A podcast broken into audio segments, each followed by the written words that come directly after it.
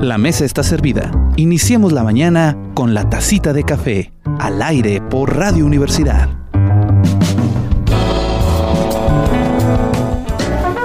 Buenas tardes, ¿qué tal queridos y queridas redescuchas? Estamos aquí en La Tacita de Café contigo cada mañana. Bueno, cada tardecita son las 2 de la tarde. Le mandamos un saludo muy especial a la gente de Viesca, de Viesca, Coahuila, que está teniendo en este momento el Simposium de Biodiversidad 2020 y que nos dieron la oportunidad de presentarnos para grabar algunas de las este, conferencias, de los trabajos que se están haciendo aquí en el centro en el CIGE, que es el Centro de Investigación y Jardín Etnobiológico de Viesca. Entonces, eh, a ver si lo dije bien, ahorita no vayan a regañar. Este, les mando un gran saludo a todos los doctores, al doctor Jorge, este, al, doctor Cristóbal, al propio rector que estuvieron ahí presentes y que nos dieron las facilidades para realizar esta tacita de café que va a ser más que nada presentarle a usted el cafecito de hoy, la charla, la, conferencia de esta magnífica doctora, la doctora Cristina Martínez, eh, de sabores, de, de, sabores a, no, de saberes a sabores de Viesca. Ella es de la Escuela de Ciencias Sociales y es doctora en Antropología de la UAC. Usted lo va a escuchar ahorita eh, que regresemos del corte porque vamos a hacer un pequeñísimo corte para aventarnos de corridito la, la conferencia de la doctora, porque sí, no, no se crea, nos la vámonos de una vez, ponemos la cortinilla del cafecito de hoy y con eso tenemos lo suficiente de tiempo para que salgan todos los spots habidos y por haber del INE después de esta conferencia. Es una conferencia, hay preguntas, hay respuestas, hay sonidos incidentales, está el alrededor el ruido en Viesca, eh, de la gente que está con sana distancia, cumpliéndose todas las normas, el gel antibacterial, eh, todos traían cubrebocas. Estuvo muy, muy entretenida. Esta es la primera de varias entrevistas, bueno, de varias conferencias que se dieron ahí y vamos a intentar ponerles al menos unas dos y eh, también a lo mejor la del rector para que tengan la oportunidad de escuchar estos eh, grandes trabajos que se llevan a cabo en este en el CIGE, el famoso CIGE de Viesca, que tiene poquito tiempo de estar eh, inaugurado, el CIGE de la UADEC. Ya ve que tuvimos aquí al doctor, no, hace mucho, al doctor Jorge este Álvarez, si mal no recuerdo, este, el CIGE, este, el Centro de Investigación y Jardín Etnobiológico para conservar e investigar la flora y fauna. Es CIGE de la UADEC y este, pues vamos a, a verlo porque, bueno, a escucharlo porque este es el, este es el podcast de La Tacita de Café y va a salir antes de que salga. Por eso no le doy fecha. Estoy pasándolo de ahora sí que de primicia por internet, por la tacita de café que para usted que nos sigue en Spotify. Eh, para 89.5 de FM y 104.1 de FM, la fecha va a ser incierta porque este, vamos llevando una agenda ahí bastante apretada de personas que quieren platicar con nosotros en la tacita de café. Así que seguramente va a ser para estos meses de noviembre o finales de noviembre o diciembre vamos a tener esta transmisión ya lista en vivo en, en Radio FM. Pero mientras tanto, les damos esta eh, parte en podcast, eh, radio por internet exclusivamente la exclusiva exclusiva mundial de la transmisión del Simposio de Biodiversidad 2020 de Viesca Coahuila, como le digo, a eh, la, la, charla de la doctora Cristina Martínez, de sabores, saberes y sabores de Viesca. Entonces, vamos a escucharla y nos vemos en un ratito. Charlas de café con aroma y sabor seleccionado para usted.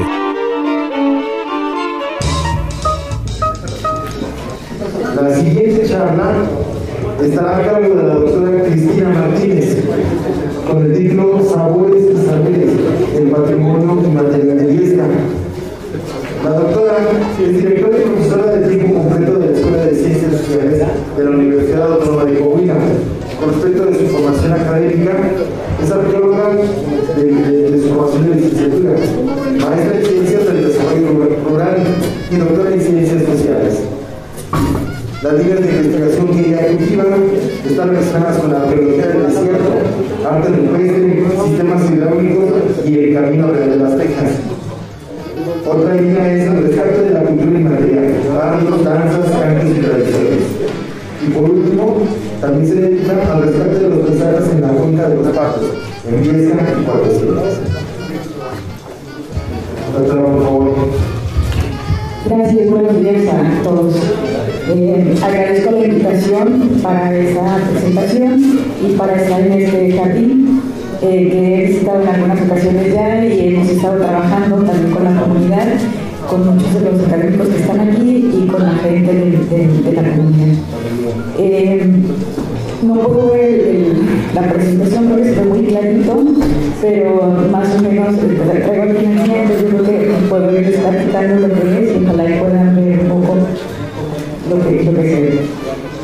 Bueno, eh, el trabajo que he comenzado a hacer o que hemos empezado a hacer desde la Escuela de Ciencias Sociales con alumnos de la licenciatura en Historia es un trabajo que tiene que ver con el rescate de la historia de algunas tradiciones. En esta presentación eh, menciono al alumno Rodrigo Vázquez Molina, que es el que se encargó del tema de la comida y de algunas o, de los procesos y todo.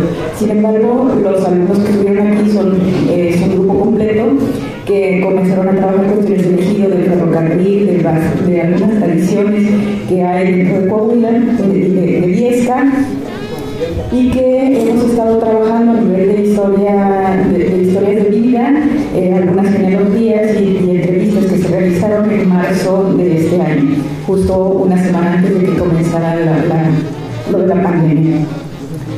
Eh, también como parte del trabajo el doctor Carlos Manuel, la maestra Guadalupe Sánchez y el doctor Gustavo, que son maestros académicos de la Escuela de Ciencias Sociales, cada uno diferentes temas, en el caso de la maestra Lupita, mujeres, silencios y poblados del siglo XX, en el caso del doctor Carlos Manuel, el catálogo del archivo parroquial y municipal, y por, parte del doctor Gustavo, la dinámica demográfica de, de ¿no? Son parte de la contribución que estamos empezando a hacer en este trabajo, en este proyecto. Eh, como podemos ver en este mapa de, de, de la biblioteca Orozco y Guerra, hay, pero en este mapa se alcanza a ver el agua de la laguna de Viesca, de algunos eh, arroyos que contribuyen, ríos que contribuyen a esta cuenca y también hacia la parte de arriba lo que eh, pertenecía a, la concentración de agua de Tlahuelito, lo cual es muy importante porque justamente nos permite ver la cantidad de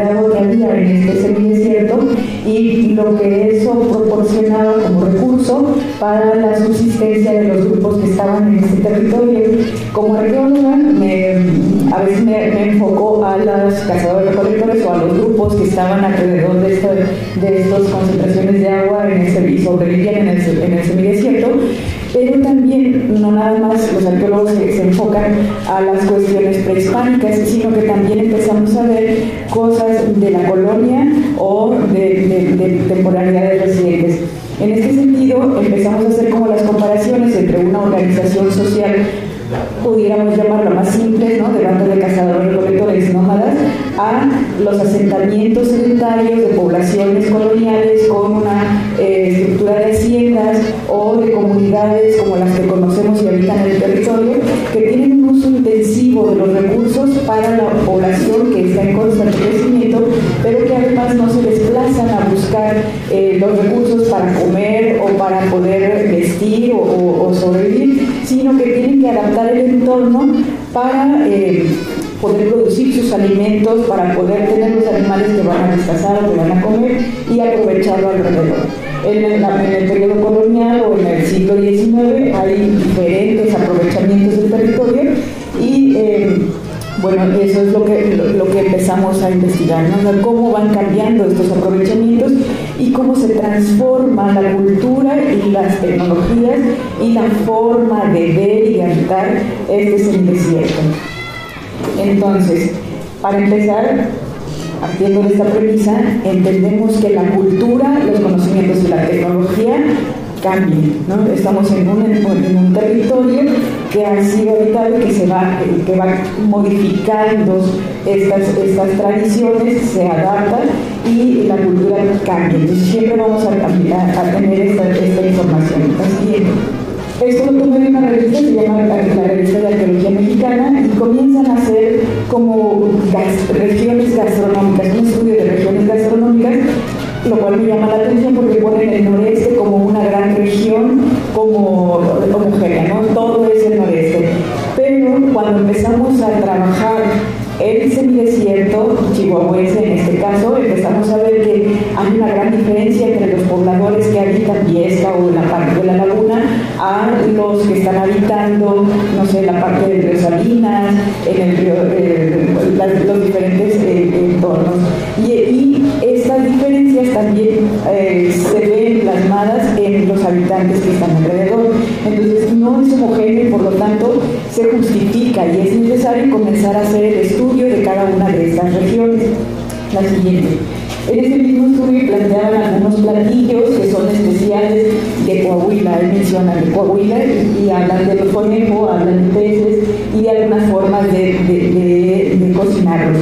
Entonces, empezamos a entender que no podemos hablar de los platillos de Coahuila, sino que hay platillos muy para, para la región de, la laguna y además que estos van cambiando si estamos hablando de alimentos para cazadores recolectores o si estamos hablando de alimentos que se producían o que se, consumían en la época colonial al principio o al final o cuando estamos hablando del siglo XX con los cambios que hay en el entorno o, cuando ya tienen ferrocarril cuando empiezan a llevar recursos del extranjero o recursos de otros lugares, entonces la gastronomía cambia, así como las costumbres y la forma de habitar el entorno.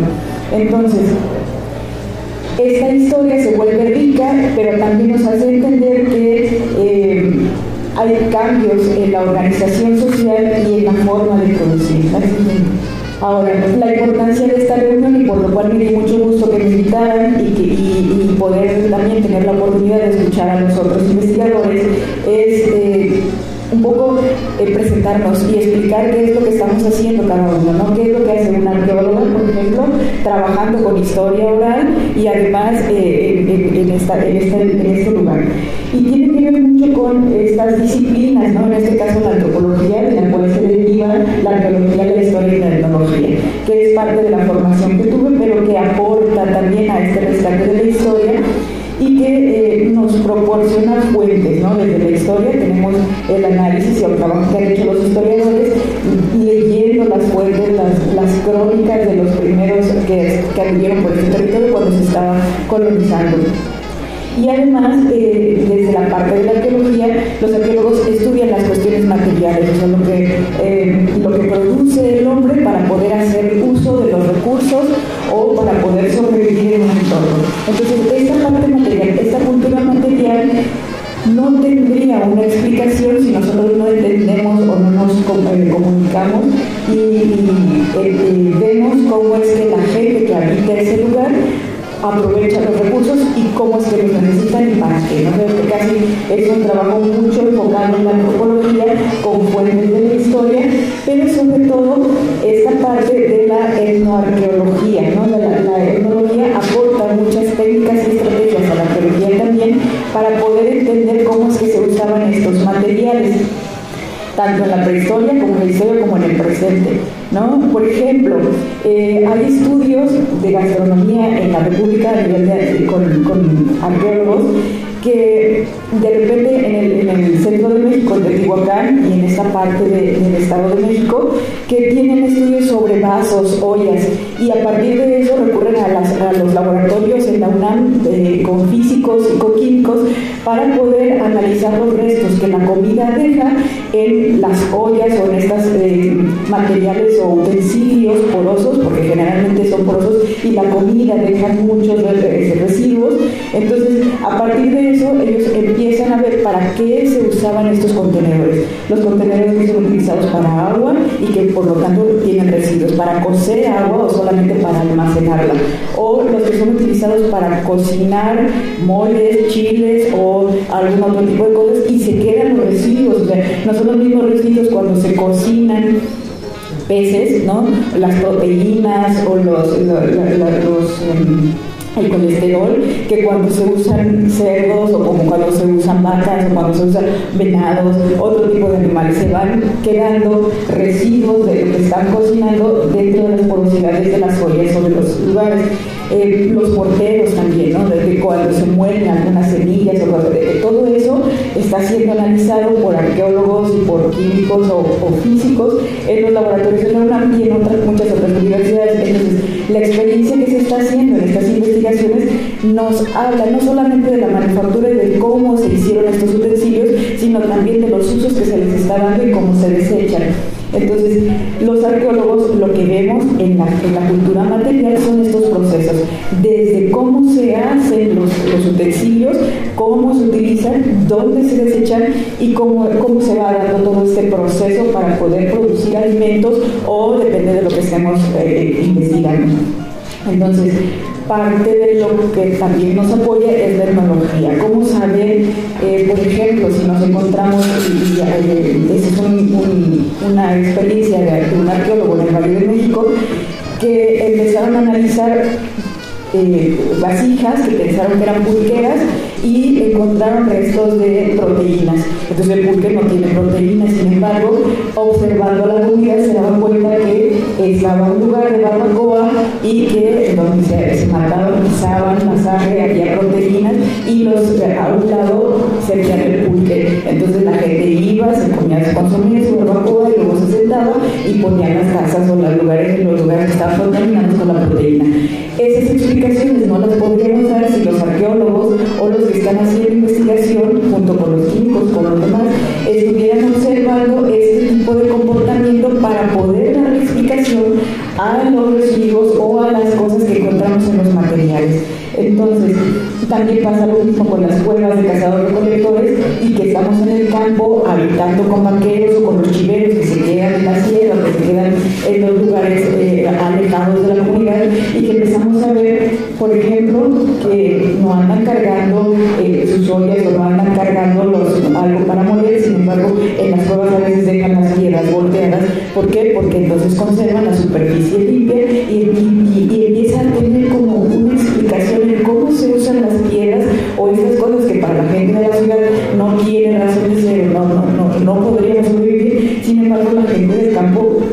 sigue teniendo estas actitudes porque están habitando en el desierto o en el semidesierto. Entonces, esta observación participante con la gente que vive el lugar nos da mucha información para poder tomar decisiones de cómo hacer investigación y qué enfoque darle. La. Entonces, ¿qué es lo que estamos buscando? El patrimonio, desde lo material a lo inmaterial. Y desde ahí los sabores y los saberes,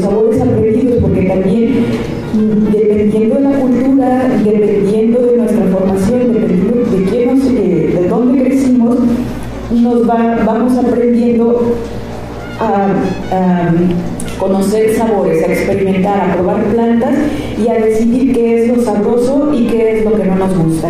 ¿no? Entonces, en, la actualidad, bueno, decimos, es muy amargo, es muy agrio, tiene un sabor que, porque nosotros desde la casa, desde nuestra familia, aprendimos a comer y a, soportar ciertos sabores y otros no. Lo mismo pasa con la gente del desierto, está acostumbrada al sabor que tienen las plantas, a los olores, a lo que se está habitando y eso nos deja enseñanzas también para pensar, pues en corto plazo, a lo mejor dentro de las fichas o de, las descripciones que hacen los cronistas, pero también para pensar en aquellos pobladores que no dejaron las cosas escritas, como son los cazadores recolectores o los grupos que estaban por ese territorio. Entonces, es un trabajo de, larga duración, pero que nos permite empezar a ver cuáles, pudieran ser estos eh, sabores o eh, aprendidos y que van cambiando, o sea que también a partir de 8.000 años o 6.000 años no pueden ser las mismas cosas, ¿no? o empiezan a haber modificaciones si cambia el, clima, si hay alguna desviación de, los, arroyos o si llegan eh, personas que colonizan y que tienen un aprovechamiento diferente y, e invasivo y más intensivo para la producción de alimentos. Entonces, estos saberes se adaptan al momento y se adaptan al territorio. Y entonces ahí vienen como estos planos que para historiadores, arqueólogos y mucha gente tiene que quedar muy esta territorialidad y la temporalidad, siempre está inmersa la cultura dentro de estos, de estos eh, eh, puntos.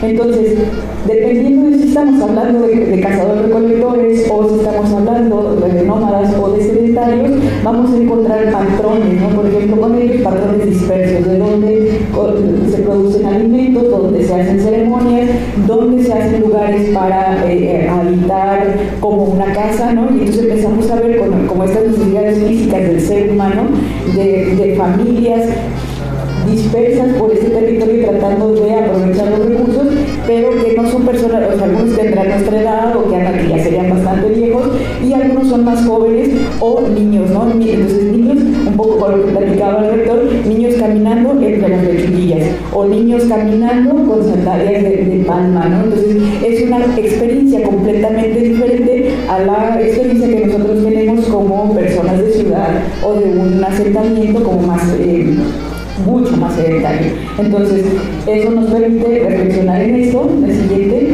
o en los asentamientos fijos, ¿no?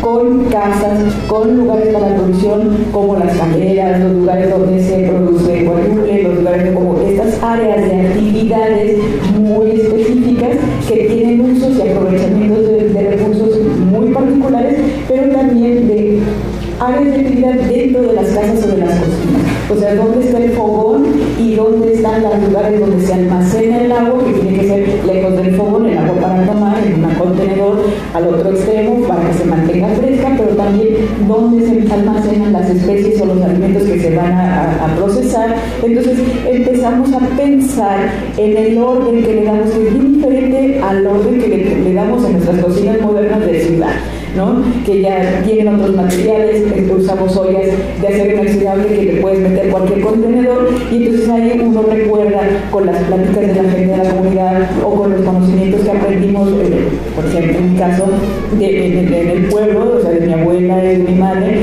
en el que pues, las tías decían, decían pues ayúdame a cocinar, pero esa cuchara no, porque esa es para el agua, esa cuchara, es cuchara de madera, esa cuchara es para el mole, esa cuchara, ¿por qué? Porque como es de madera, absorbe otra vez, es una este, un material poroso que absorbe las propiedades, los chiles y puede contaminar las otras, los otros guisos o los otros, la, comida, ¿no? Entonces, son conocimientos que la gente sabía y la abuela decía, esta cuchara, esta es mi cuchara para tal cosa, esta es mi olla, y entonces las tienen separadas ahí. Y, y el orden tiene eh, o tiene un tiene un objetivo, tiene, una razón de ser que obedece a los usos que la gente tiene en ese lugar. Entonces se organizan de acuerdo a cómo se hacen las cosas.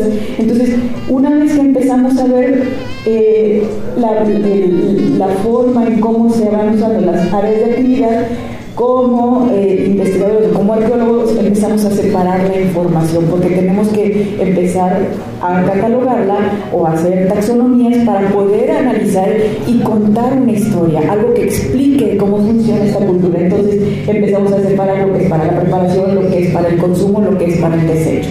Y en ese sentido, decir, la sistematización de la información nos permite, no, nos permite hablar, eh, nos permite hablar como de, estas, eh, de estos procesos que son diferentes. ¿no? Eh, por ejemplo, hay un análisis arqueológico que nos habla de la recolección y entonces nosotros, los arqueólogos o, y algunos antropólogos, los historiadores empezamos a pensar en estas territorialidades de los espacios y de cuáles son los lugares donde o hasta dónde van para conectar las, las, especies, ¿no? Hasta dónde van por la lechuguilla, hasta dónde van por la candelilla, hasta dónde van por el orégano, porque de repente cuando, y eso lo vemos cuando estamos en, el campo, porque de repente desde la ciudad lo que queremos es, ah, vamos a hacer en mi huerta o en mi jardín y aquí quiero tener todas las especies, aunque como decía, pues ya no van a tener el mismo estrés porque voy a poner agua siempre, entonces empezamos a modificarlos porque los tenemos en, a nuestro alcance, pero además no estamos pensando en los ciclos naturales, ¿no? Y de repente queremos tener producciones todo el año, eh, por ejemplo, de, de, las, comidas típicas o tradicionales, o el queso, el queso de cabra o el queso de vaca. Y es muy, muy sabroso el que viene de tal ejido, pero venimos de la ciudad y no importa la fecha, nosotros queremos llegar a ese y comprar queso porque nos dijeron que era muy sabroso. Pero no, estamos pensando en que la leche se da cuando las vacas están teniendo crías y que las vacas no pueden estar teniendo crías todo el tiempo y por lo tanto no se puede estar produciendo queso todo el año para abastecer las necesidades de la ciudad. Lo mismo que pasa con la leche, lo mismo que pasa con los dulces de leche. Entonces empezamos a ver cómo estas... Eh, apuros que, por los que pasa la comunidad para abastecer mercados pues creadores, ¿no? que son las ciudades, ¿no? porque están exigiendo tener estos productos eh, como tradicionales que pueden consumir todo el año, ¿no? cuando ellos deciden y no cuando hay. Entonces es un poco entender cómo funcionan las comunidades, su producción, pero además educar a la gente que viene de fuera, comenzando también por nosotros los investigadores y por todos los demás. O sea, como empezar a adaptarnos a lo que es el desierto y a lo que es la comunidad.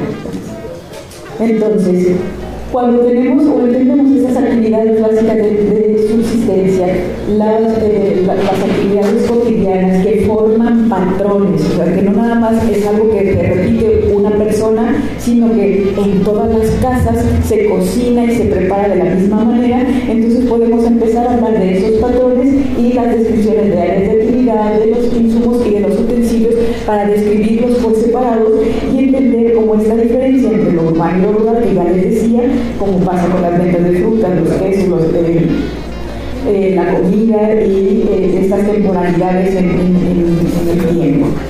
Entonces, sistematizamos y empezamos a hacer la división, no se alcanza a leer mucho, sin embargo hay algunas técnicas que nos ayudan a entender lo que podríamos describir dentro de la preparación o lo que podríamos describir dentro de la conservación. Estamos hablando de un lugar, a lo mejor en la historia, donde no había refrigeradores, cómo conservaban los alimentos, los secaban, los salaban, eh, ahumaban, los deshidrataban, o sea, todos estos procesos que se hacían para la conservación de los alimentos y poder tener proteínas o carnes o verduras o algunos otros cosas de manera natural que no son los procesos en los que estamos acostumbrados a consumir en la actualidad.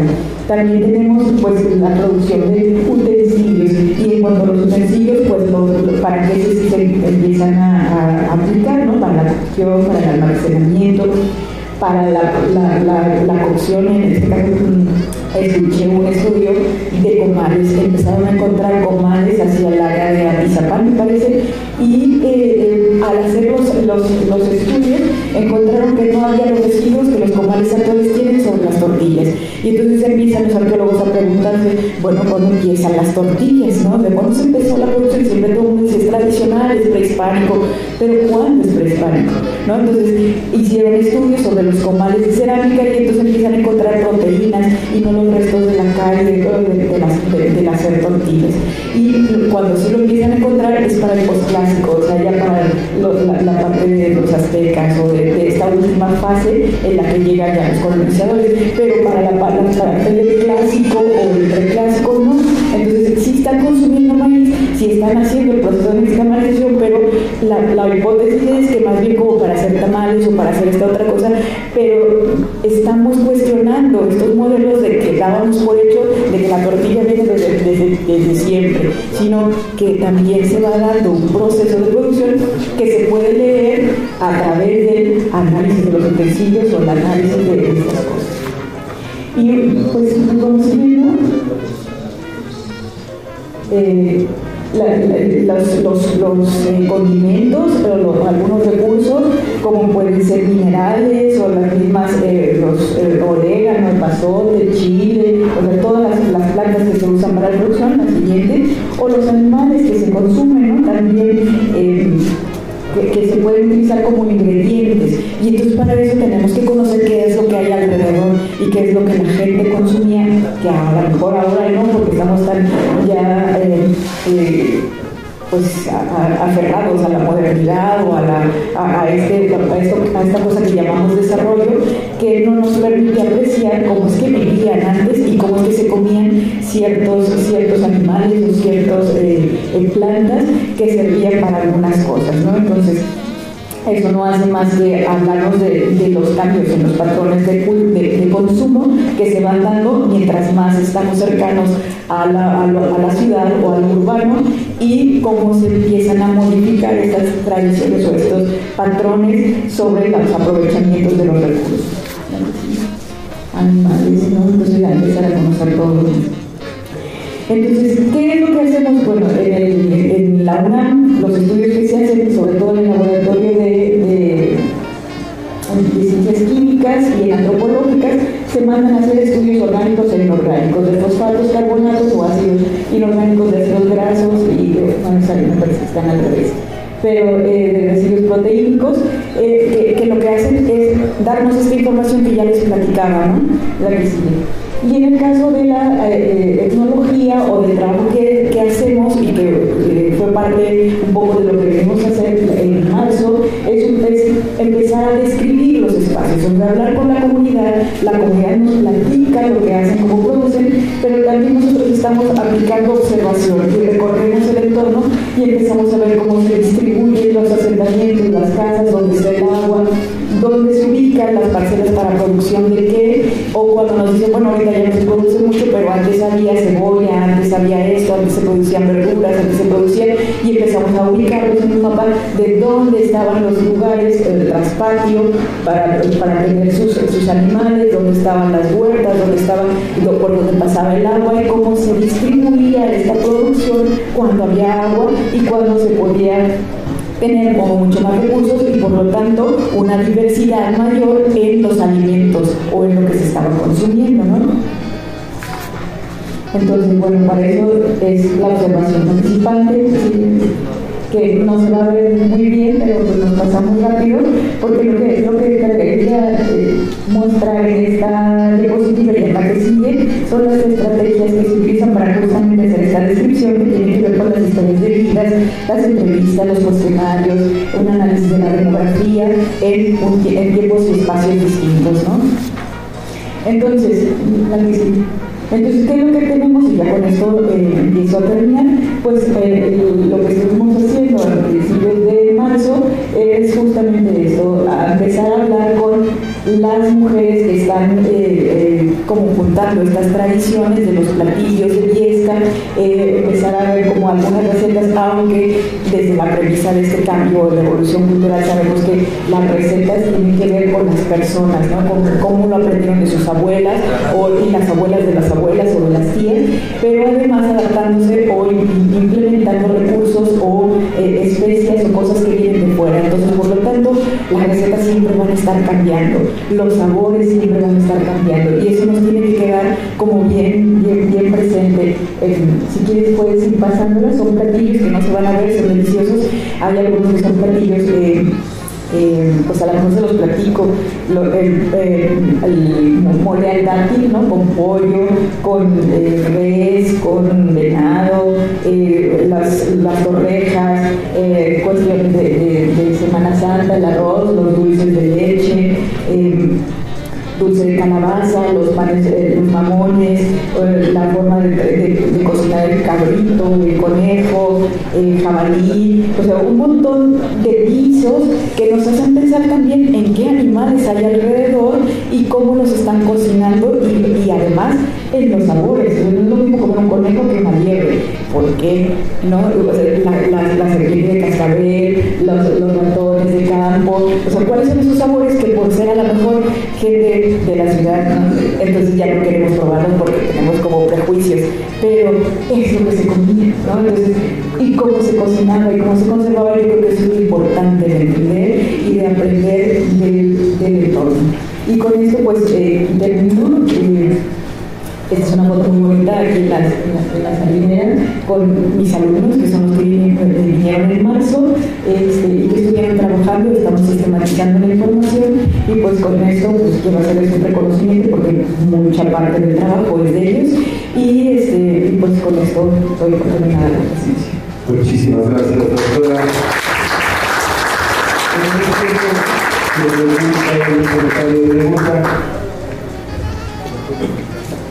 Doctor. Este, muchas felicidades por la plática, muy interesante. Y me llamó la atención otra parte que mencionaba sobre lo que es el traspatio. Y, y a mí me llamó la atención, este, eh, me tocó en Hipólito una familia que tenía la abuela que daba, dejaba los nietos y los cuidaba. Entonces su economía era el traspatio. Entonces este, ahí desarrollaba una serie de agricultura que le daba sustento, ¿verdad? Para poder sobrevivir con los nietos que se lo dejaban. Entonces, este, esa es la parte importante y a veces, digamos, la mujer tiene mucha injerencia en esa área y que en cierta forma se conserva mucho de la diversidad o la diversidad que puede tener un pueblo en esas, en esas áreas, ¿no? De traspacio y son como que la solvencia parcial o temporal de sobrevivencia o de subsistencia que se tiene a veces en las zonas áridas y también se llega en el sur, ¿verdad? Entonces, estas conservan una serie de, de, diversidad muy interesante y eh, la pregunta sería, ¿qué tanto es esa parte importante en estas áreas eh, y, y, qué podría, digamos, a lo mejor este, el jardín enológico tener como que esa dispersión posible, porque también hay, una serie de especies que los utilizan para remedios, etc. Entonces, ¿qué tan eh, trascendente puede ser el estudio del traspatio, que a veces como que se ha dejado y que se pudiera comentar como una parte, digamos, digamos, de conservación de la diversidad, además de tradiciones, etc. ¿no? Entonces, tengan algunos trabajos que estén completando esa parte. Sí, eh, bueno, como, les mencioné, la primera vez que empezamos, bueno, cuando empezamos a hacer este estudio, llegamos a hacer trabajo de campo en marzo. Entonces, pero sí lo tomamos en cuenta, estuvimos preguntando a algunas familias, recorrimos algunas casas, eh, sobre todo eh, los documentos también nos han ayudado y tenemos idea de cómo pudieron haber sido estas, estas áreas cuando, por ejemplo, había agua 50 años, 60 años, ¿no? o, de ahí para atrás. Y entonces, eh, lo vemos desde la construcción de las casas, ¿no? Eh, estos terrenos con, lugares para las plantas, para lugares para, eh, eh, por, ejemplo, tener aves de corral o tener como la, las hierbas de olor, o los lugares para los estaba. Y un poco también la asociación que hacemos con el trabajo que, estábamos realizando, que estamos realizando todavía en en algunos sentidos, como esta idea de aprovechamiento que tiene la gente ya muy mayor de cómo estaba que plantas que, que tenían en la, atrás eh, o en, en, la parte de las macetas o los jardincitos que no solamente era ornamental sino que había plantas para medicinales ¿no? para algunos males del estómago de, de cuestiones de dolencias de golpes para los partos para un montón de cosas que se van presentando dentro de las comunidades pero que también tienen las hierbas de olor y como estas cosas se le ponen a la comida para acompañarla y para saborizarla o que se utilizan para la conservación. Entonces, hemos hecho algunas entrevistas, todavía se está sistematizando esa información, sin embargo, los recorridos que, que, vimos ya no encontramos muchas cosas. Están las casas y, eh, por ejemplo, en las partes centras a veces encontramos los lugares donde tienen los cerdos o esta idea, por ejemplo, que se tiene del traspatio en Texcoco o hacia el centro, ¿no? Como con estos niveles de vegetación, los árboles frutales, unos arbustos de otro tipo, la parte de abajo con eh, la, la, las hierbas de olor o matorrales más y además ahí las, las gallinas y los, animales de corral que están caminando, alimentándose de, la, de, la, de la, lo, que se, o lo que queda los, alimentándose de los mismos, eh, de las mismas plantas de lo que se, pues, los desechos de la comida y eso sirve también para la producción de huevo, para, para tener pollo fresco, para aprovecharse todo, ¿no? Y eso también es bien diferente, por ejemplo, y, y es un choque Por ejemplo, cuando yo llegué a Saltillo hace 20 años, eh, de repente pues yo venía de, una, de un pueblo, ¿no? Entonces, eh, pues acostumbrado a que, bueno, vas, agarras el, el, pollo, lo mandas y te comes todo, ¿no? O mandas el cerdo y aprovechas todo, o sea, no dejas nada. Y yo llegaba acá y decía, bueno, quiero pollo, y me vendían, pues, la pechuga, me vendían eso, pero las alas, los, los, las vísceras, todo lo demás, porque eso ni estaba en el mercado ni era para consumo humano, o sea, es para desecho para animales, ¿no?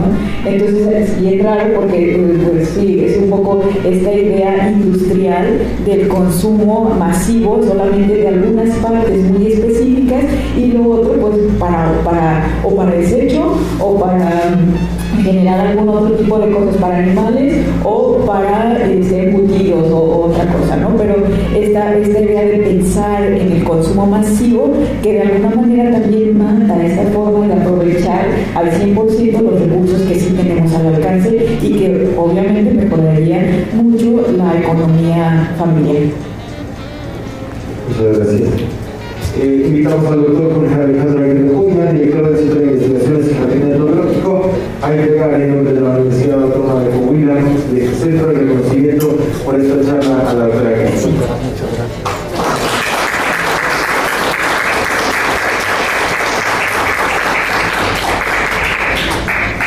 Muchísimas gracias, doctora. Gracias.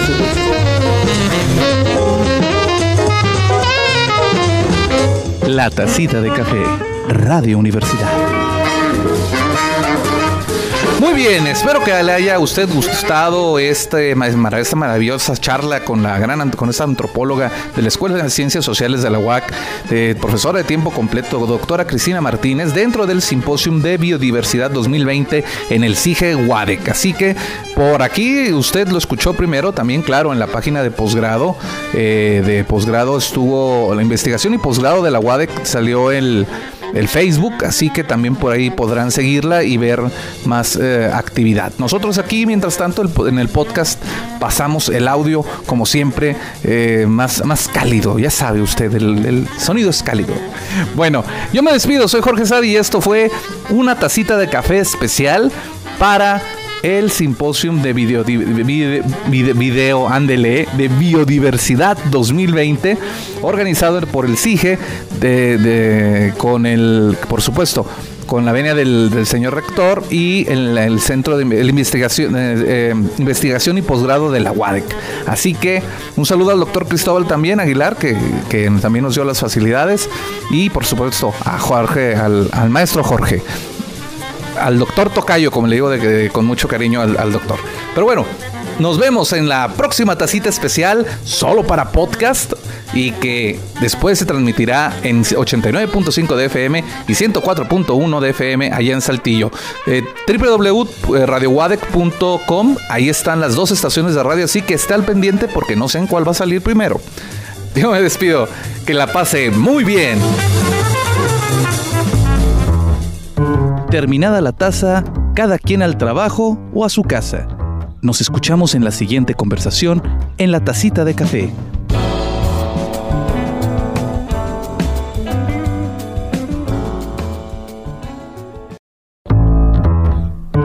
La mesa está servida. Iniciemos la mañana con la tacita de café, al aire por Radio Universidad.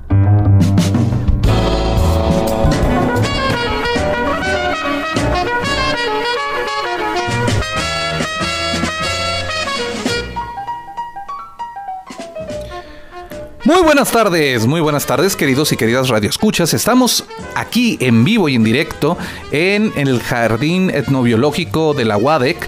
Es un evento que ocurrió el 14 de noviembre de 2020. Estamos muy contentos porque nos dieron las facilidades de presentarnos.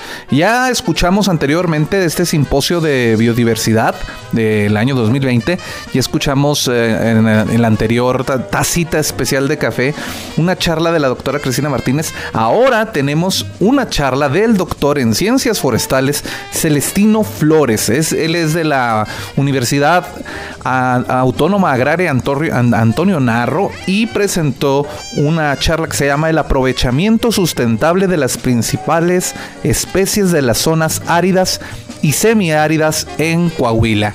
Fue presentado aquí en esta en esta eh, simposio que desarrolló el CIGE en conjunto con el, sistema de posgrado de la UADE, que también estuvo el rector presente. Próximamente también tendremos su charla.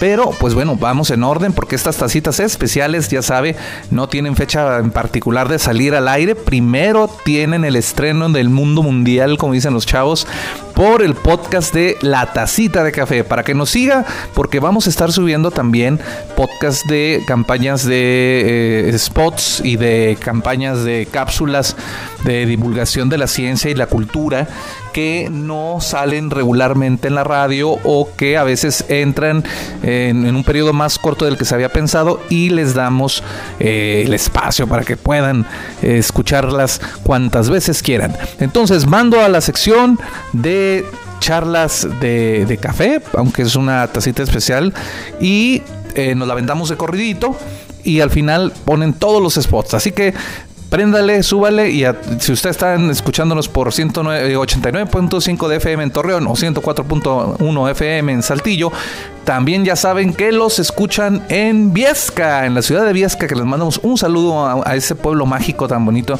que es Viesca, Coahuila. Y que por cierto es www.radiowadec.com. Ahí están las dos estaciones de radio por si usted tiene problemas con el FM.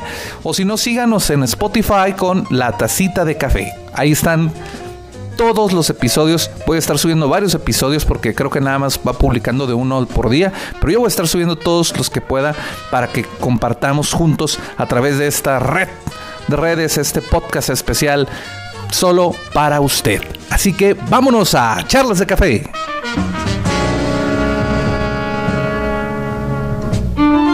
Charlas de café con aroma y sabor seleccionado para usted.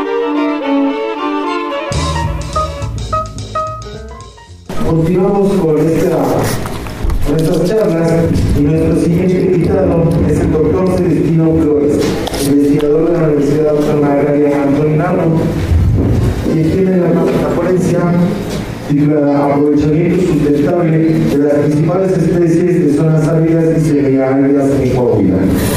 El doctor Celestino es ingeniero agrónomo forestal de formación en licenciatura de la Universidad Autónoma Agraria Antonio Nardo. Tuvo el grado de maestría en ciencias forestales por el Colegio de Posgraduados del Consejo de Texcoco, Estado de México, y el grado de doctor en ciencias forestales por la Universidad de Pinar del Río en la República de Cuba. Doctor, si nos hace el favor, muchas gracias. Este, buenos días, buenas tardes. Esta plática eh, lo tengo eh, desarrollado y ha formado parte de la, eh, digamos, de la experiencia que hemos tenido como un grupo de un comité técnico que desarrolla una evaluación de estudios que se hacen para aprovechamiento de las principales especies de zonas áridas que en especial se aprovechan en volumen, es decir, son aquellas que se tienen más permisos para poder aprovechar y creo que esa es una oportunidad de indicar y trato de ligar la información que tenemos con las posibilidades o, o, algunas estrategias que se pudieran desarrollar para que los estudios que se desarrollan que, se desarrollan eh, para, para estas especies eh, sean en cierta forma sustentables o sustentables. Yo fui muy atrevido en el sentido de poner ahí aprovechamiento sustentable, pero creo que este puede ser un proceso, también un análisis de, de cómo podemos hacer un buen aprovechamiento y de tal manera que este material sea sustentable y además una parte que comento es la conservación de la diversidad. Y una parte que comento es la conservación de la diversidad que podría tener las especies con el tiempo y sobre todo la diversidad genética que podemos tener. Entonces por ahí también hay unas recomendaciones. Adelante. Esta parte lo divido en cuatro partes e enseñarlo eh, en la primera parte, las principales especies del estado de Coahuila, de antemano, bueno, es una lista que se puede poner a consideración o a discusión, ¿verdad? De acuerdo a las experiencias que se pueden tener, la señalo en base a veces con algunos trabajos que se tienen o, en este caso eh, algunos planes estratégicos que tiene el Estado, pero también señalo algunas especificaciones que tienen estas especies y que en cierta forma dedico a pocas especies que son de aprovechamiento en volumen, que en ese sentido, este, a pesar de que tienen una, una gran amplitud en, Coahuila, y que se aprovechan este, con el, a lo largo del tiempo han tenido algunas complicaciones que a la larga podrían estar afectando, eh, digamos, la silvicultura, eh, que zonas áreas se debería establecer, pensando como el concepto de silvicultura como una parte donde aprovechamos, pero por lo menos aseguramos una regeneración eh, y que esa regeneración va a ser permanente en cierta forma y nos va a dar también el mismo rendimiento que tenemos con el tiempo. Entonces, esas serían como que las partes que voy a estar hablando y de antemano, bueno, podemos este, discutirlas, algunas dos, a veces, bueno, voy a tener que hacer algunas partes que son eh, crudas y que son reales, pero que en cierta forma este, tengo que indicarlas porque también son partes de como que rectificar para poder hacer bien las cosas, ¿no? Adelante. Esta lista que yo pongo aquí así está sustentada a veces en lo que es el plan estratégico y algunas cosas este, se añaden, ¿no? Eh, o añadí en cierta forma. Sin embargo, eh, esto se puede modificar en el sentido de que también hay una serie de especies como por ejemplo a lo mejor la yuca rosana, pues es importante, pero también la yuca finífera en un momento dado, ¿verdad? Este, hay otras especies que también, este, muchas de estas han sido presionadas, muchas de estas también no tienen a veces estudios o están empezando a tener estudios, por ejemplo en el caso de la, de la gobernadora, son a veces dos o tres estudios iniciales para aprovechamiento de la gobernadora que le encontraron un uso. Entonces hay un proceso de usos que se van encontrando en diferentes especies y como que se van, entregando, se van integrando como que a esa importancia. Entonces esa parte de la lista puede ser relativa, ¿no? La yuca filífera en cierto momento, ¿verdad? Eh, tuvo un aprovechamiento, después se dejó y a veces ahorita a lo mejor eh, la flor es la que se utiliza en eh, ciertas temporadas, entonces esa es la parte. El orégano, hay un orégano, pero también hay otras especies de orégano, otras diferentes especies de orégano que también se utilizan que a lo mejor no se dan aquí así, pero no se tiene el aprovechamiento que se está dando de forma legal, entonces se utilizan generalmente de forma ilegal en la parte de aprovechamiento en ese sentido, ¿no? Este, bueno, la siguiente. Bueno, ahí espero que vean en ese sentido. Y eh, generalmente las especies que voy a estar hablando aquí así, que especifican algunos tipos de estudio especial, como el estudio técnico justificativo, o en especial también, o el que le llaman avisos de aprovechamiento, estamos hablando de la candelilla, en especial también eh, la, lechuguilla, el orégano, este, lo que es el, cortadillo, el mezquite principalmente, ¿verdad? Sin embargo, eh, cabe destacar que la, la, candelilla tiene un especial interés en los estudios y es un poquito diferente en el sentido de que pues, está en la lista de CITES y que en cierta forma pues, requiere de una supervisión por la CONAVIO para poder que el estudio pueda pasar y que se puedan exportar este, en cierta forma este, las ceras. Entonces, es de toma importancia sobre todo porque ya te exigen, en el caso de los estudios te exigen en un momento dado que tengas cómo es la estructura de la población. Hay regeneración, deja regeneración o no deja regeneración y eso implica en cierta forma que el que realiza esos, esos trabajos considere en un momento dado considere que tiene que tener esa información y considere que también la norma que establece que tienes que aprovechar un 80%, bueno, tengas tú la flexibilidad de bajar ese porcentaje a un porcentaje como que más sustentable, ¿no? Para que la regeneración se establezca. A pesar también de que la, la estructura, o en este caso de la candelilla, pues el sistema radicular incluye tanto bulbos o incluye rizomas que a veces la técnica que a veces utilizan pudiera ser que el 80% esté dejando rizomas y la posibilidad de sobrevivencia disminuya en la planta que dejes en campo. Esa sería como que la parte de las especies que en volumen implica una tensión. Adelante. Bueno, eh, analizando la, situación de lo que es este eh, el aprovechamiento forestal tanto maderables y no maderables, voy a poner de qué lado, Para poder verla. Analizando en este caso la situación actual de las especies bajo aprovechamiento en el estado de Coahuila, generalmente muchas de este material es como una forma de autoconsumo y sobre todo una forma de, de subsistencia al final de cabo, ¿no? Algunos precios han cambiado y ha tenido un poquito más de economía, sobre todo por ejemplo la cera, con el tiempo estaba muy bajo, después empezó a tener una relevancia.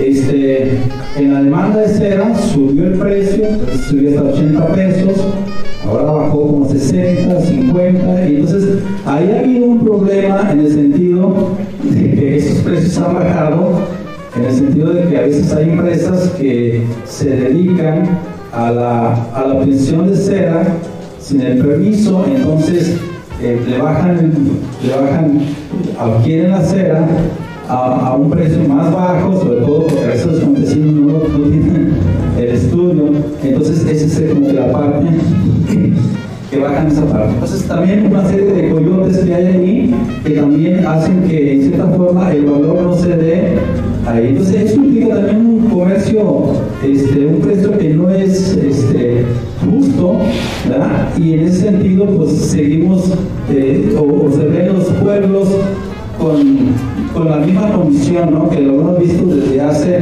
algunos años. Hizo el estudio de experiencia, por ejemplo, en el ejido Hipólito, que con el tiempo, desde 1934, que empecé a hacer mi trabajo de tesis en Candelilla, en plantaciones he visto que no ha cambiado mucho la situación económica de ese pueblo y ha quedado un poquito aislado. Este, ahora, otra parte que he visto con el tiempo, ¿verdad? Y en este caso lo ponemos aquí así, hay una reducción de las poblaciones naturales, ¿verdad?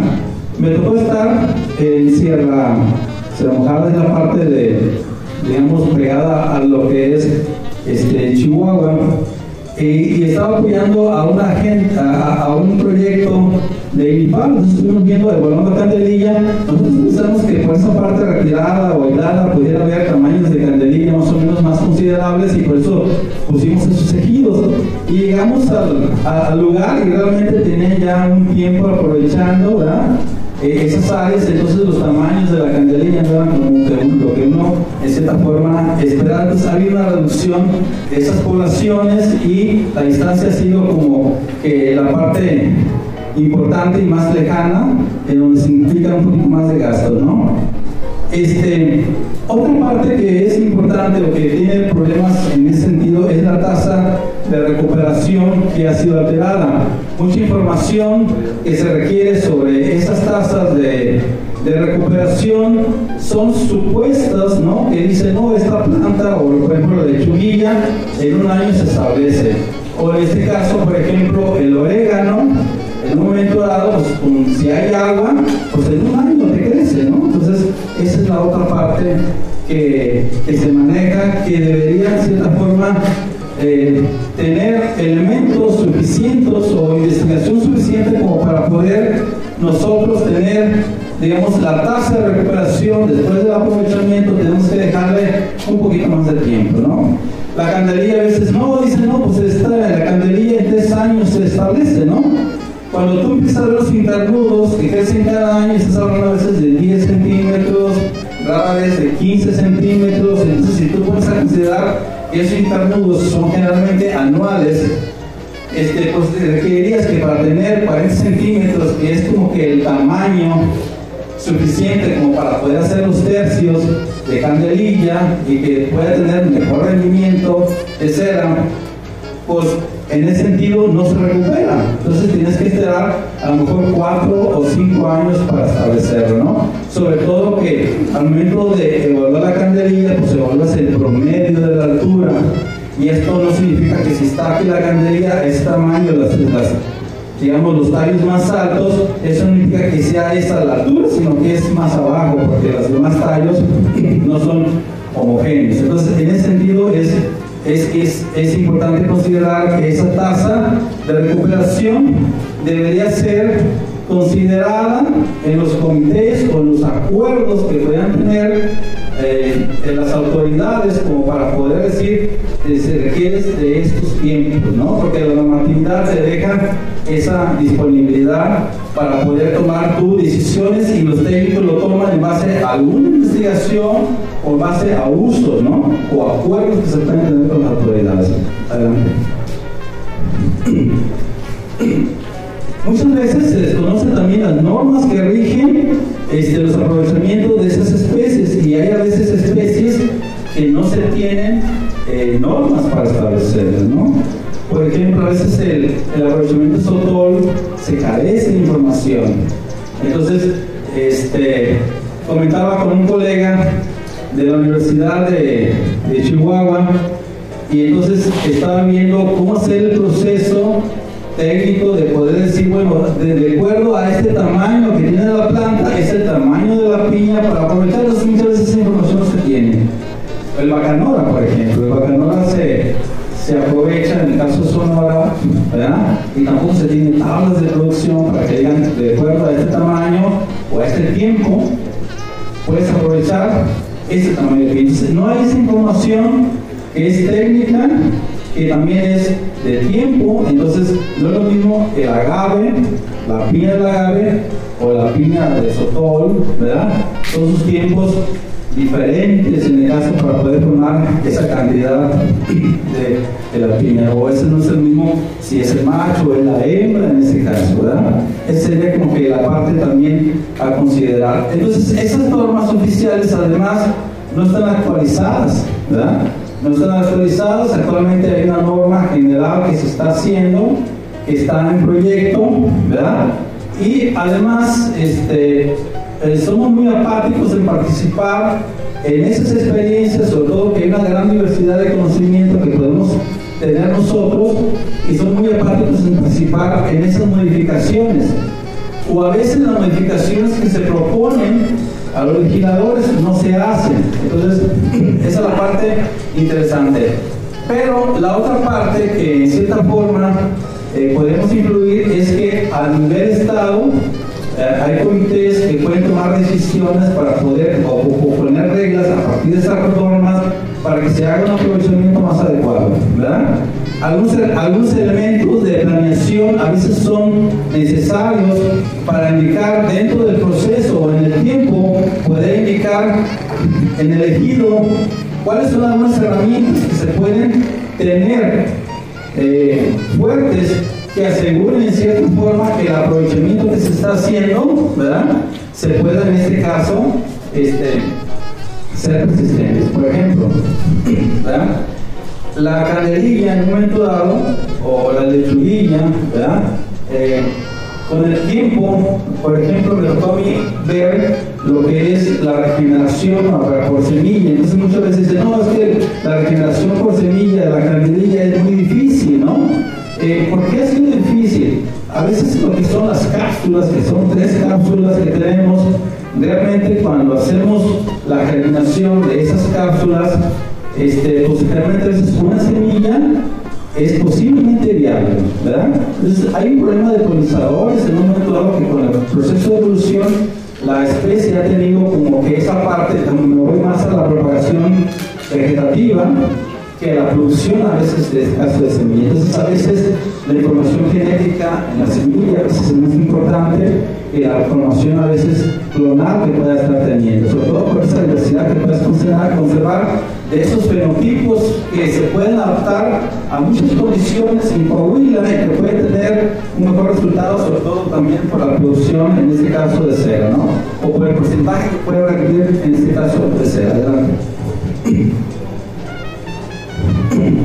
Bueno, eh, con respecto a la legislación, ¿verdad? Este, para las especies que son maderables, pues nos piden realmente un programa de manejo forestal a nivel simplificado, ¿verdad?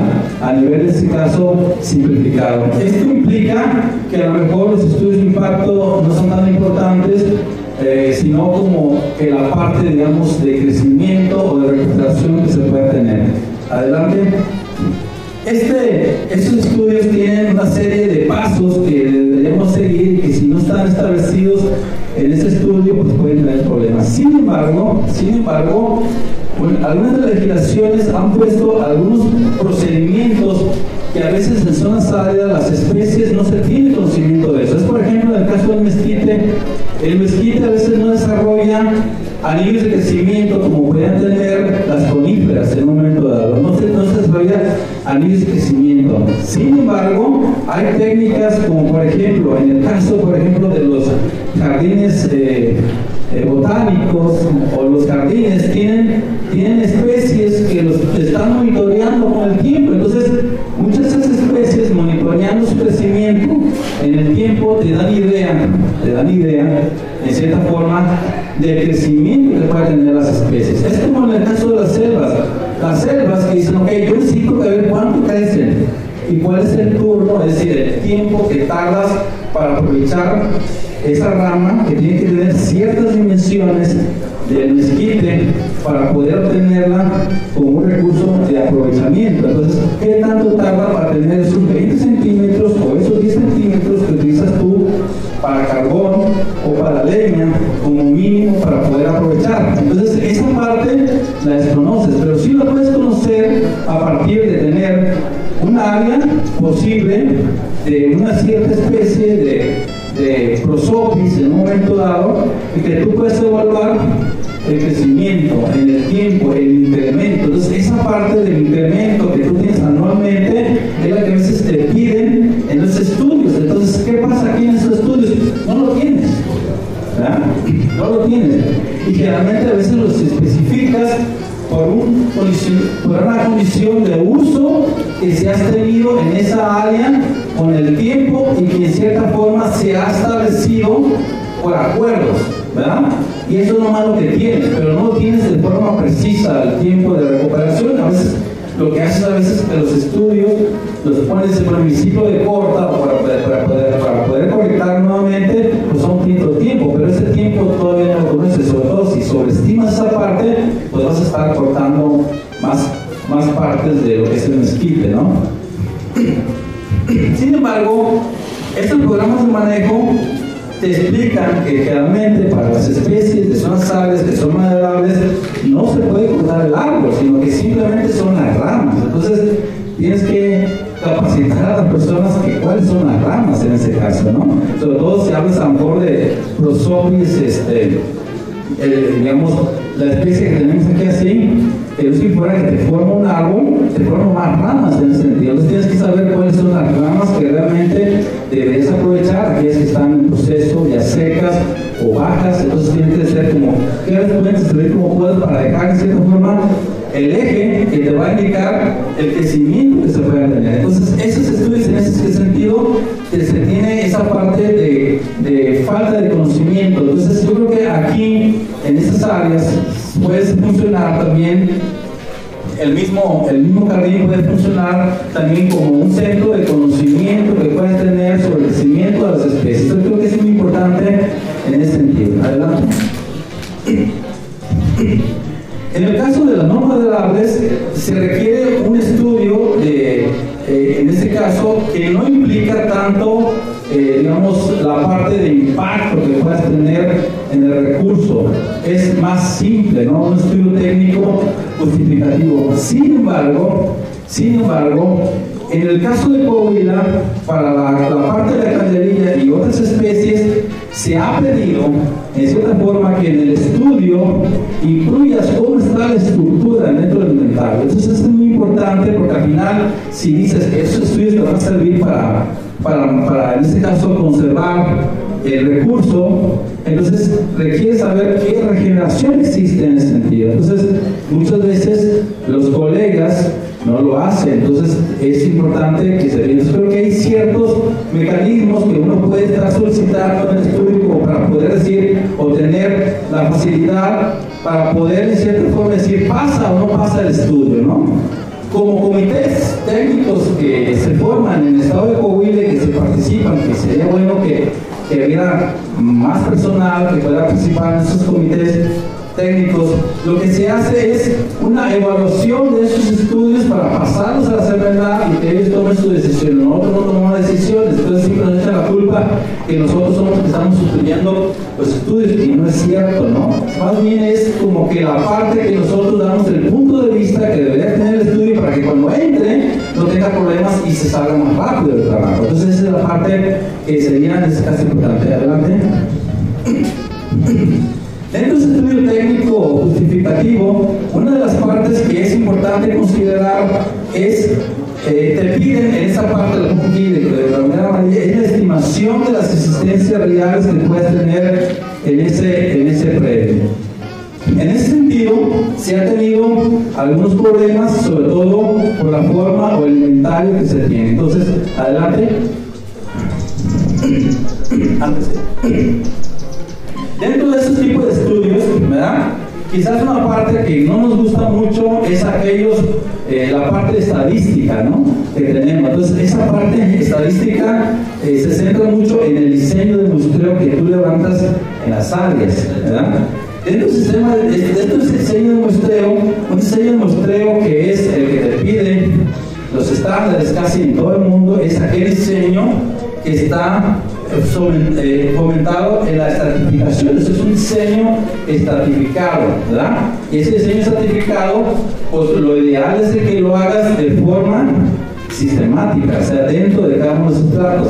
El concepto problemático de esto es que cuando haces el estudio, haces una rodalización que se va haciendo como que los estratos, ¿verdad? Pero haces estratos como de mil hectáreas, ¿no? Entonces dices, ¿cómo puede haber un estrato de mil hectáreas cuando tú ves que la topografía es muy diferente? Entonces la gente, los, los, que hacen el estudio dicen, eh, eh, si haces tú ese estrato y no es homogéneo, pues te va a dar mucha varianza. Entonces en, en este caso, la varianza que tú tienes te va a dar un tamaño muy grande. Entonces lo que tienes que hacer es que estratifiques de acuerdo a la distribución que tiene la especie. No que digas, ah, este es mi estrato y lo hagas de forma de criterio, ¿no? Criterio que no tiene ese sustento de esa distribución. Es por ejemplo el orégano, ¿no?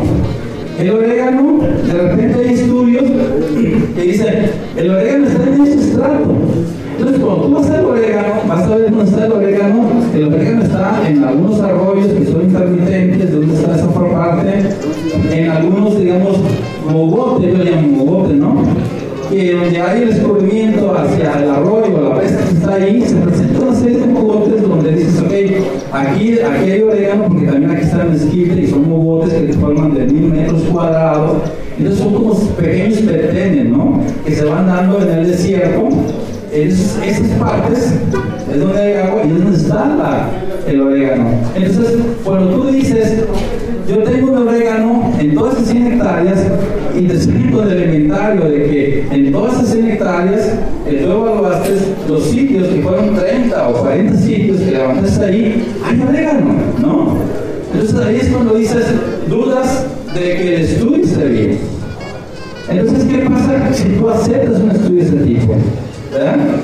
¿Qué es lo que va a pasar? Que va a estar subestimando la biomasa que se puede aprovechar, o sea, la cantidad de de orégano que puedes estar aprovechando ahí. Entonces, esa parte es sustentable porque dices, tienes un volumen enorme, ¿verdad? Y vas a aprovechar y no lo vas a encontrar. Entonces, realmente lo que hacen es que se voy a solventar ese volumen y colectas en otras áreas que no tienen ese aprovechamiento. Entonces, aumentas esa parte.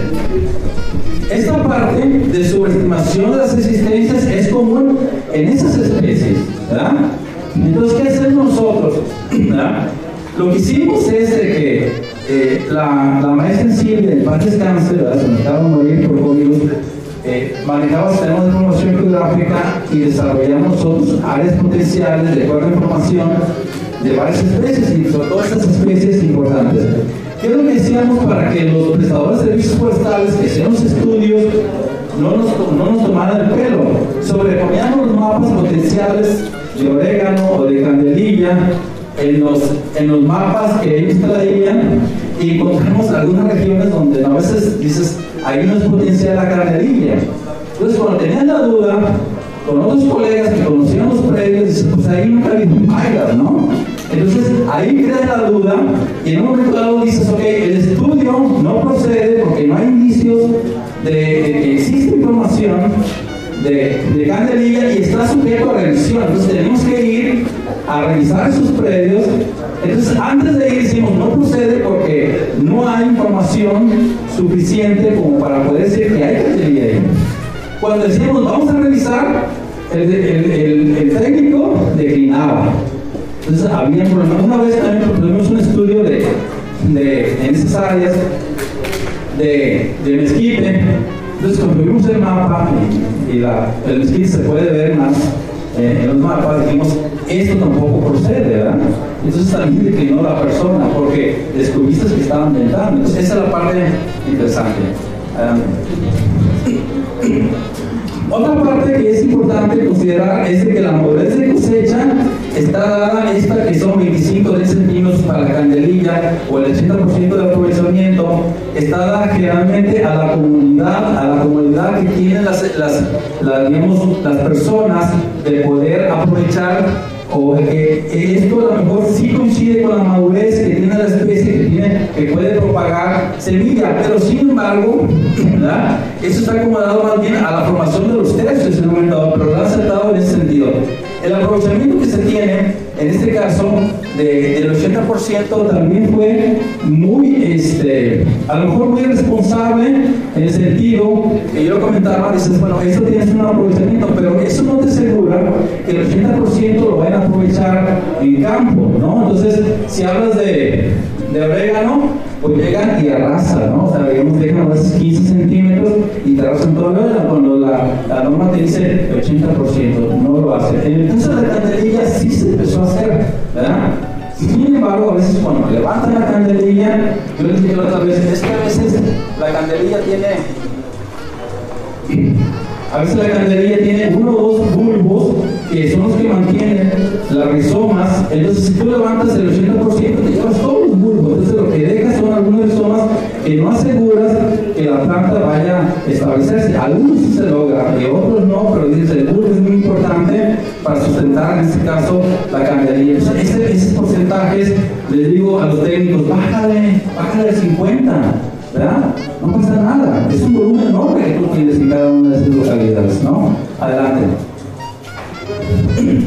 Unos ejemplos, el caso del orégano también, eh, el problema también del orégano es que dices, en vez de decir 80%, te avientas el 100%, ¿no? Y te lo avientas en la época donde, claro, donde después de las lluvias, hubo unas lluvias y además está en el proceso de semillación, entonces la semilla, dicen, es que la semilla pesa también, eso se vende también. Entonces, agarras la semilla, lo dejas en la época de semilla, entonces, ¿qué dejas tú de regeneración, por ejemplo, por semilla? Entonces, no dejas esa parte. Pues deja por lo menos, deja el 50%, ¿no? Deja que la semilla, después de las lluvias, pues caiga, ¿no? Y como tiene características de adaptación, como la candelilla, que dices, ok, se queda ahí, pero si hay agua después al siguiente año, va, ¿no? germina. Entonces, esa parte de regeneración se está, no se está considerando. Entonces dijimos, déjale que dejen el 50, ¿no? Pero la gente no lo va a dejar.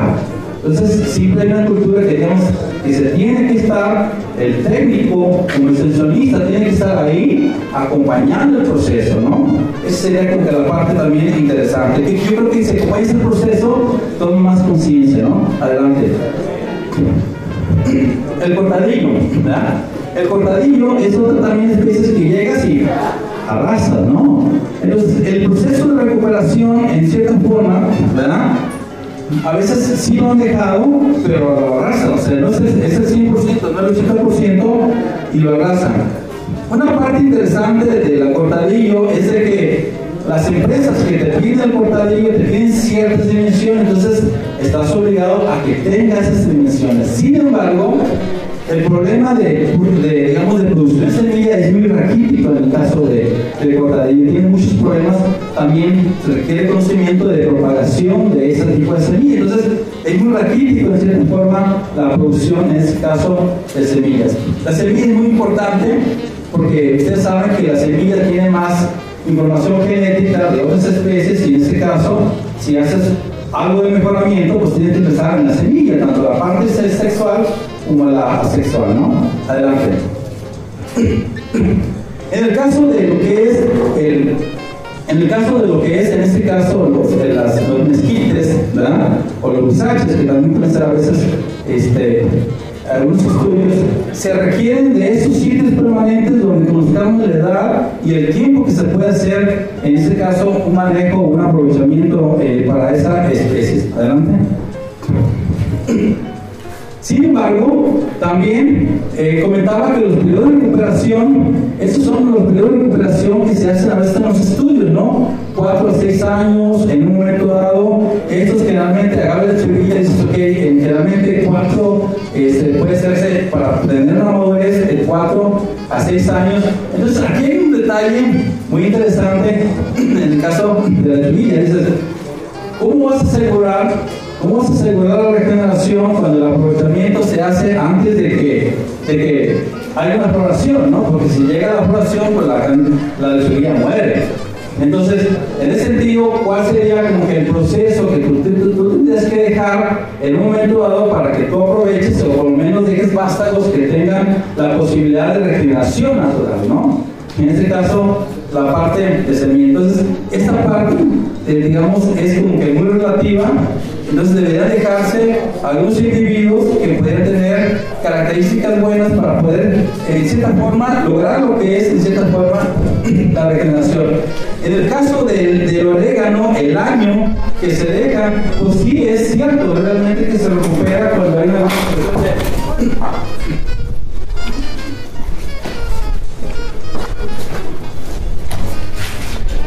Cheque, está temblando, ¿no?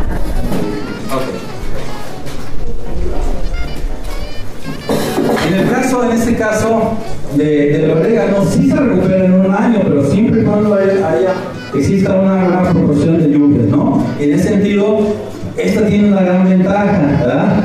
Y que a veces yo les digo, ¿cómo hacen los inventarios cuando generalmente cuando hacen inventario no tiene hoja, ni tiene biomasa, ni nada por el estilo? ¿Cómo hacen esos inventarios, no? Entonces, se tienen que hacerlos en la época donde hay lluvia, donde hay follaje. Entonces, ¿cómo hacen esos inventarios como para poder decir que eso es lo que van a aprovechar? Cuando, no, cuando lo hacen no hay follaje, en cierta forma. Entonces, esa es la parte que les comento, ¿no? Entonces, esta parte es importante también aclararla y quiero que a lo mejor es un año, un año y medio de reposo por lo menos para que se dé la regeneración en esas condiciones, ¿no?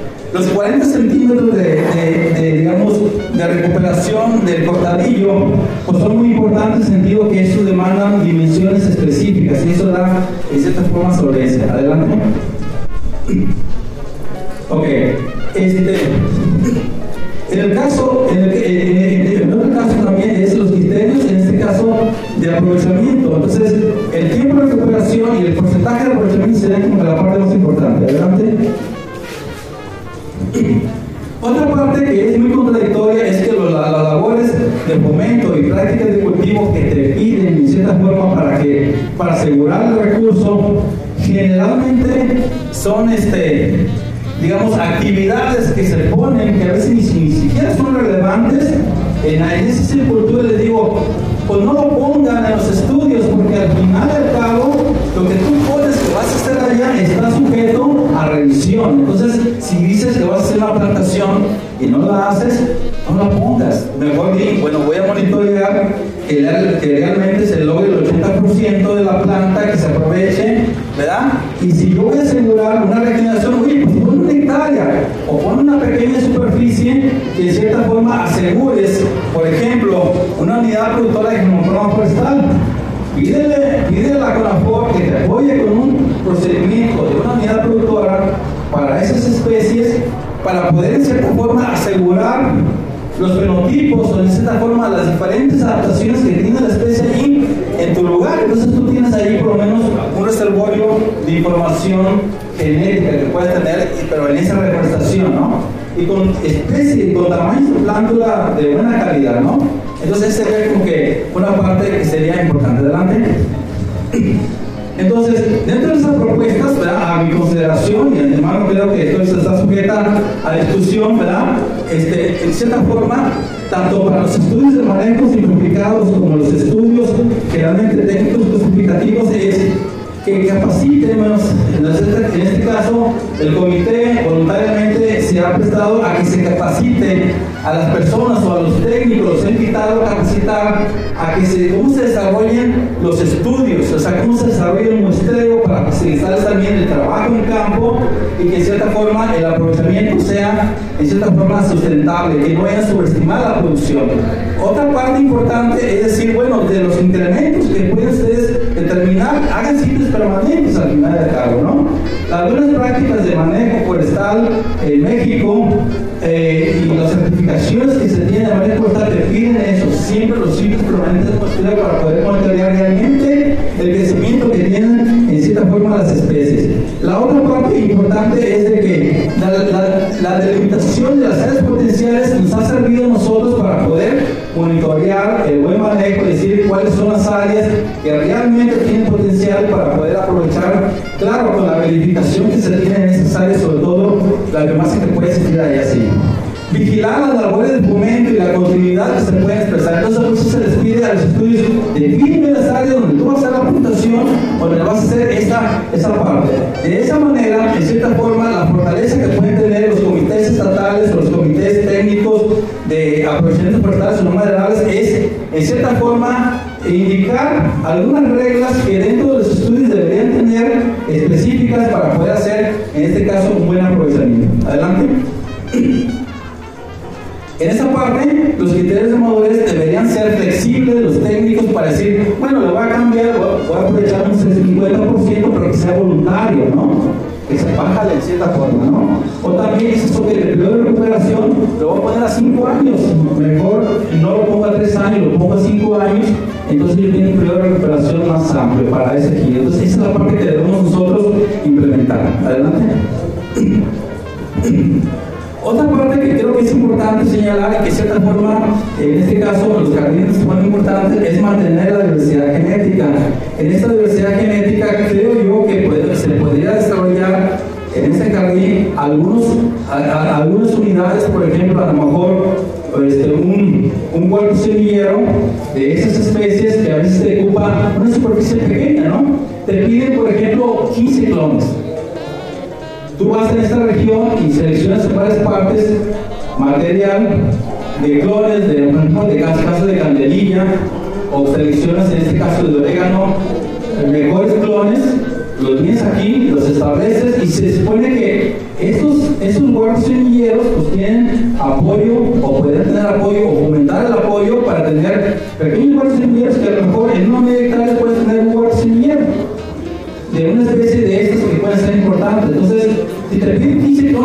fácil tener estos clones y provocarlos aquí así, previa evaluación, ¿no? Entonces creo que se puede tener estas, estas partes.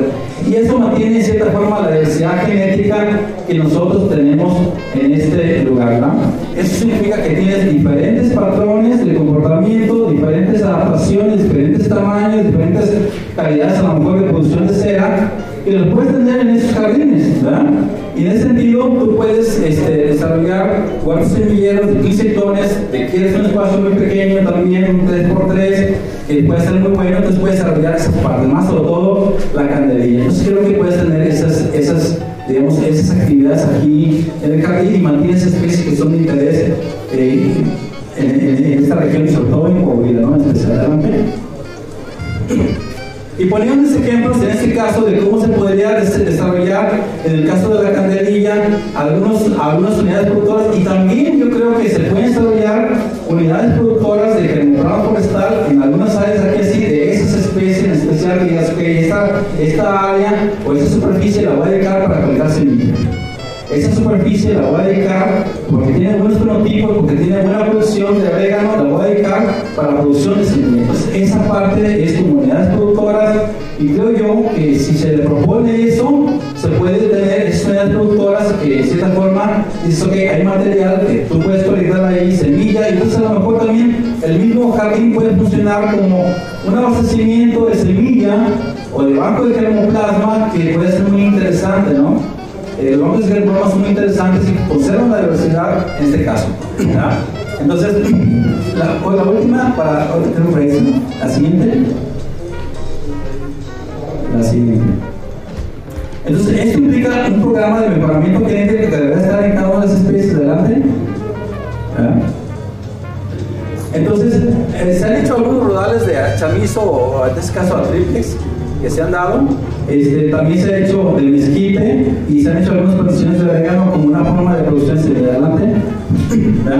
Entonces, dentro de esa parte para el luchamiento de este caso, a veces muchas de las partes que se hacen no legales, creo que la concienciación de las personas a través de representados de servicios técnicos forestales es importante en el sentido de que no vendan sus productos maderables o no maderables cuando no se tiene permiso, no se está vendiendo esos productos cuando no se tiene un permiso de aprovechamiento. El monitoreo por parte de las autoridades a esos aprovechamientos debería, hacerse, en este caso, este, que no se aprovechara antes de que se aprobara. ¿Sabes? Hay veces que no se aprueba el estudio y están aprovechando, ¿no? Esa es la otra parte que se debe tener conciencia, ¿no? Eh, hay empresas que, que compran eh, de forma ilegal productos maderables y no maderables que yo creo que las conocen hay que señalarlas y hay que evaluarlas, ¿no? Porque tienen esos, esos materiales ahí almacenados sin permiso en especial, ¿no? Este, la otra parte es que en cierta forma se debería fomentar la diversidad de los programas que se tienen de apoyo a las comunidades en las áreas, ¿no? Y con eso nosotros terminamos. Muchas gracias. Muchísimas gracias. Excelente charla, doctor. Invitamos al doctor José Luis Martínez a entregar el reconocimiento de parte de la Universidad Autónoma de Coahuila y el Centro de Investigación La tacita de café, Radio Universidad. ¿Qué le pareció? Bien interesante, ¿verdad? El doctor Celestino Flores eh, de, Ciencias Forestales eh, de la Narro estuvo muy interesante en esta eh, simposio de biodiversidad 2020 que se llevó a cabo el 14 de noviembre de 2020, en el cual tuvimos la oportunidad ese sábado de ir a cubrirlo y presentarle a ustedes las pláticas de estos científicos que hacen mucho por nosotros y por nuestro medio ambiente aquí en la zona del desierto y el semidesierto de, de Coahuila. Así que si usted es de otra parte y le toca vivir en unas situaciones semejantes, yo creo que le va a servir de mucho y si no, al menos va a entender el, por cuando hablamos de calor acá, porque está muy fuerte y el por qué salen los incendios y demás. Pero bueno, ya no lo entretengo más. Le doy las gracias por haber estado en esta tacita de café y nos escuchamos en la próxima tacita. Hasta pronto, yo soy Jorge Sadi. Gracias.